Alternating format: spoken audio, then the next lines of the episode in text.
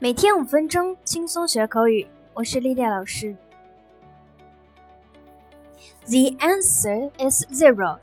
这几个单词都很简单，让人脑子里自动就翻译出答案是零。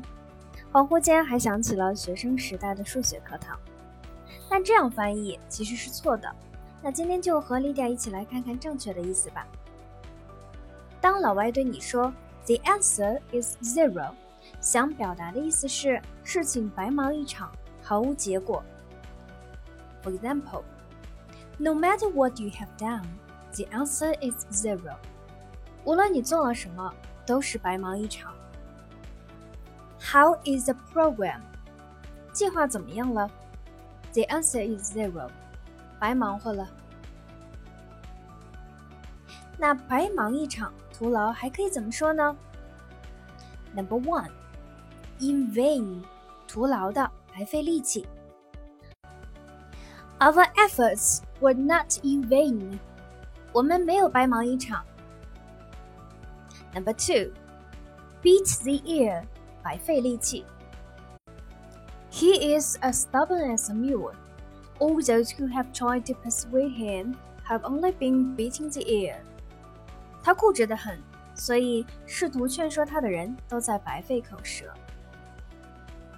Number three, for nothing，它有两层意思，第一种是免费，第二种是徒劳的。You needn't bother your head for nothing，你不需要白费心思了。Number four, wild goose chase，白费力气的徒劳之举。After two hours spending wandering in the snow, I realized we were on a wild goose chase.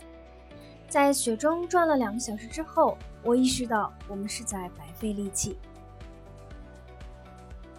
好，下面我们讲一些关于 answer 的短语。Answer the door，意思是应声开门，听到铃声去开门。For example，I'm on the phone，could you answer the door for me？ 我正在打电话，你能帮我开下门吗？Answer the call of nature，这个意思为上厕所。Just a moment, I have to go to answer the call of nature。稍等一会儿，我想上厕所。Answer for or answer to。Answer for 的意思是对某事、对某人负责。 For example。Do you really think the company will be made to answer for the problems that the pollution causes among the local people? 你真的认为公司会负责他们在当地造成的污染问题？Answer to，答复的意思。For example, that is an indirect answer to the question. 那只是对这一问题的间接答复。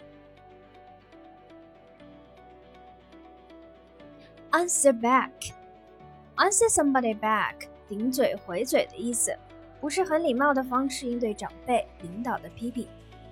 For example, stop answering your mother back，不准和你妈妈顶嘴。I'd generally talk my father around, but never answer back。我会委婉的和父亲解释，从来不顶嘴。这里面。 Talk somebody round，委婉的表达，说服。好，我们今天的节目就是这样，都学会了吗？See you next time. Bye.